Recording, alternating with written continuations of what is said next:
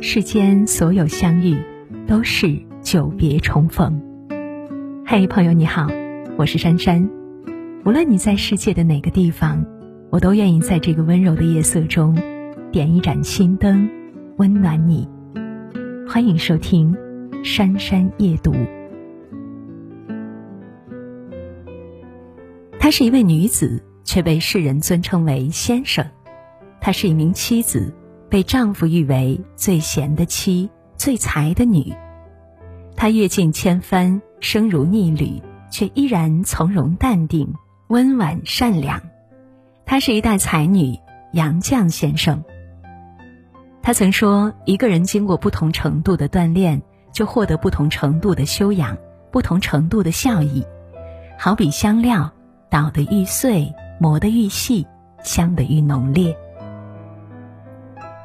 质朴、高贵、明媚、优雅，这些词用在他的身上再合适不过。纵观杨绛的一生，才顿悟：人的一生永葆四心足矣。首先，清净心，心静花自香，淡定人从容。一次在会议上，有个女孩子上台控诉杨绛，她咬牙切齿，顿足控诉。提着杨绛的名字说：“杨绛先生上课不讲工人，专谈恋爱，恋爱应当吃不下饭，睡不着觉。”大礼堂里几千双眼睛齐刷刷的射着杨绛，当时杨绛只好效法三十年代的旧式新娘，闹房时戴着蓝眼镜，装作不闻不见，木然默坐。控诉完毕后，群众拥挤着慢慢散去。闹哄哄的，不停议论。杨绛走出大礼堂，他形容自己恰似刚从地狱出来的魔鬼，浑身散发着硫磺臭，还带着熊熊火焰，人人都避得远远的。回到家，他静静的坐着，想到季布壮士，受辱不屈，因为欲有所用，其未足也。于是他看了一会儿书，倒头便睡去。第二天一大早，杨绛特意穿上最鲜丽的衣服，买菜做饭、读书写字。在他看来，对流言蜚语最好的反击，就是以清净心看待整个世界，对于志不同道不合的人置之不理。他虽承受一番冤屈，但却是经历一番锻炼。多年后，杨绛回忆，这场控诉会大大增强了他的韧劲儿。学者王永斌说：“博学笃志，神闲气静，这便是杨绛先生最好的写照。以清净心看世界，才不会计较眼前的得失；以清净心看世界，才会放下荣辱与抱怨；以清净心看世界，才会知道自己想要的诗和远方。清净心让你体面有分寸。”不会患得患失，它让你看得更远，保持进取心，变得更有内涵，不与粗俗鄙陋者一般见识。它让你待在命运的低谷，让你处于生活的逆境，也能有底气像杨绛先生一样修篱种菊，宁静致远。一个人的修养都藏在他的格局里，与其忙着诉苦，不如埋头赶路。正如他说的那句话：“世界是自己的，与他人毫无关系。你无法喜欢世上所有人，也无法让所有人都喜欢你。你所能做的是减少不必要的损耗，舒舒服服的与自己相处。然后是进取心，越努力越幸运。杨绛是个努力的人，他知道自己的梦想是什么。”也知道应该怎么去努力，才能离梦想更近。他不惧付出汗水，以进取心拼人生。梁宗岱先生是杨绛的导师，当时梁先生教授法语，第一堂课就是听写。杨绛自学过法语，在他不懈的努力下，他的水平已经相当不错，所以梁先生的听写一点都难不倒他。看着杨绛的答卷。梁宗岱满意到有些吃惊，他忍不住问杨绛：“你的法语是怎么学的？”杨绛回答说：“自学的。”听着这话，杨宗岱先生对他赞赏不已，他觉得这简直是个奇迹。自学这简简单单的两个字，不但包含了杨绛的智慧，更包含了他所有的努力和汗水。二零零零年，杨绛翻译的《斐多》出版，随后他写了《我们仨》，在二零零三年出版，《我们仨》令无数读者动容，并且获得了当年十大好书第一名，并获得文学女士称号。那些他努力看过的书、写过的字，都幻化成了他的智慧，塑造了他的品格，融成了他的骨血，让他出口成章，吐气如兰。中国古语有言：“物由心转，境由心生。”生活是什么样的，由我们的内心决定。人只有一双手。紧紧的抓着眼前的玩乐，就没有办法去拼尽全力奋斗。人也只有一颗心，里面盛装了太多的纷繁复杂，就没有办法再去汲取上进的力量。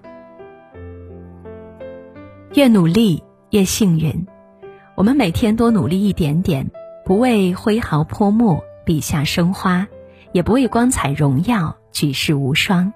只为可以自由的进行选择，活成自己想要的模样。第三种心是包容心，福由心生，心由善养。文革时期的杨绛经历了被批斗、抄家，生活一下子跌到谷底。有个叫刺儿头的年轻人，曾经恶狠狠地批斗过杨绛。他被下放到干校，没有工资，生活很窘迫。只得找杨绛借钱，杨绛竟然给他留了个地址，并且叮嘱他不要把事情说出去，否则没有办法再帮到他。之后，杨绛就把钱寄到刺儿头的家里，这位年轻人却在一次审讯中被打急了，差点供出杨绛。遇到这种事儿，大家都只想自保，只有杨绛义无反顾地帮助别人。后来，年轻人的妻子病重，杨绛又借给他一百元，还主动关心病情。临走的时候，杨绛再拿出四十元，让他寄回家给妻子买药。此时，杨绛的身上只剩下十块钱。这个举动彻底感动了刺儿头，他感到万般羞愧。他写了一个大大的人字，压在办公桌的玻璃下。说是杨绛教会了他什么是人，怎么做人。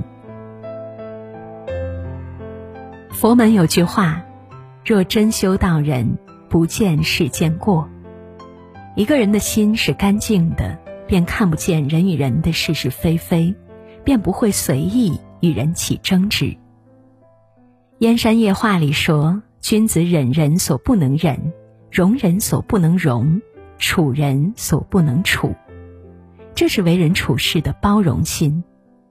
心越善，福越满；心越宽，福越大；心越静，福越深。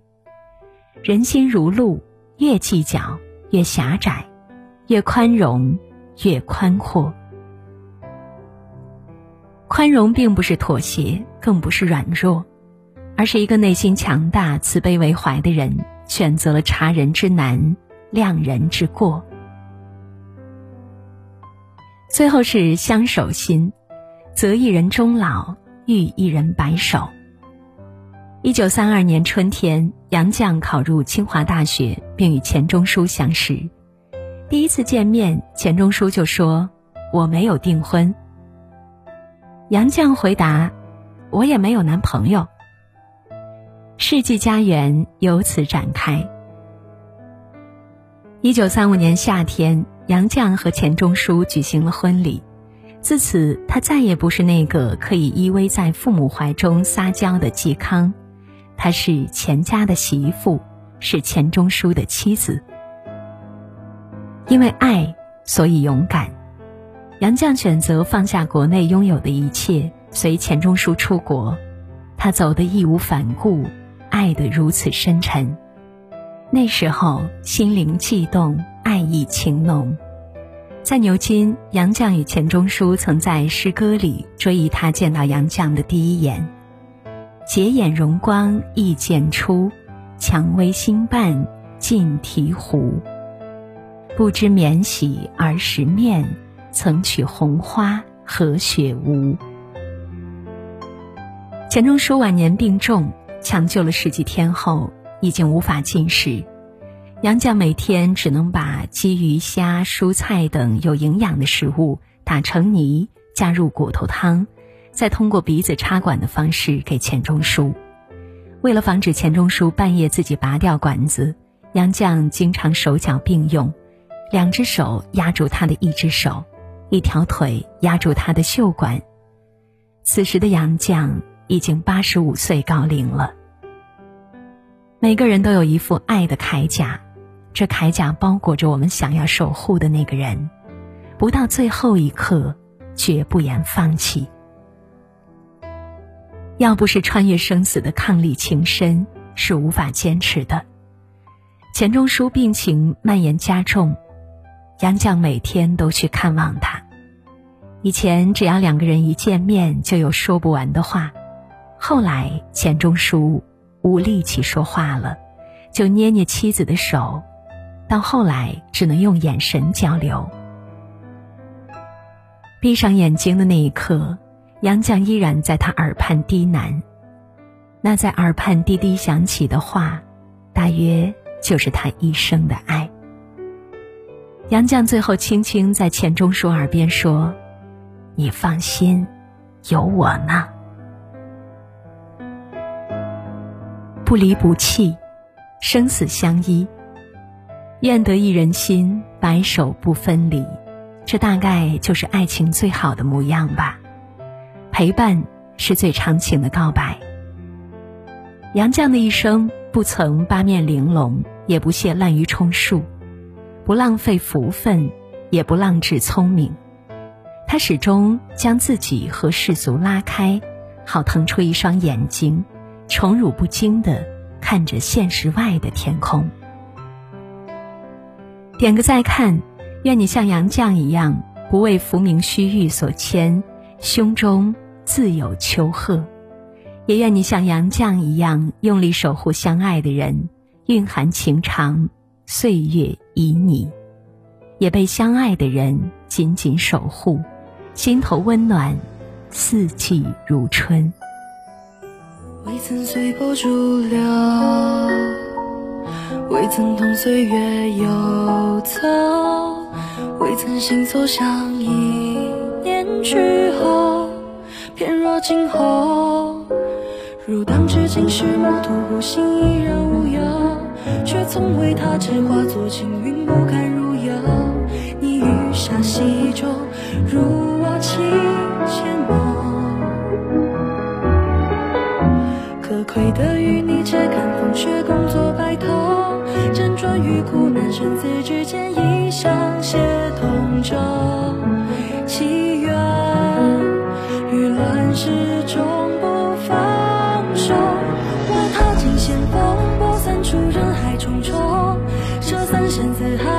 寻找誓言中潜心记的字，流星啊，成河座朝红，冲洗过岁月青葱。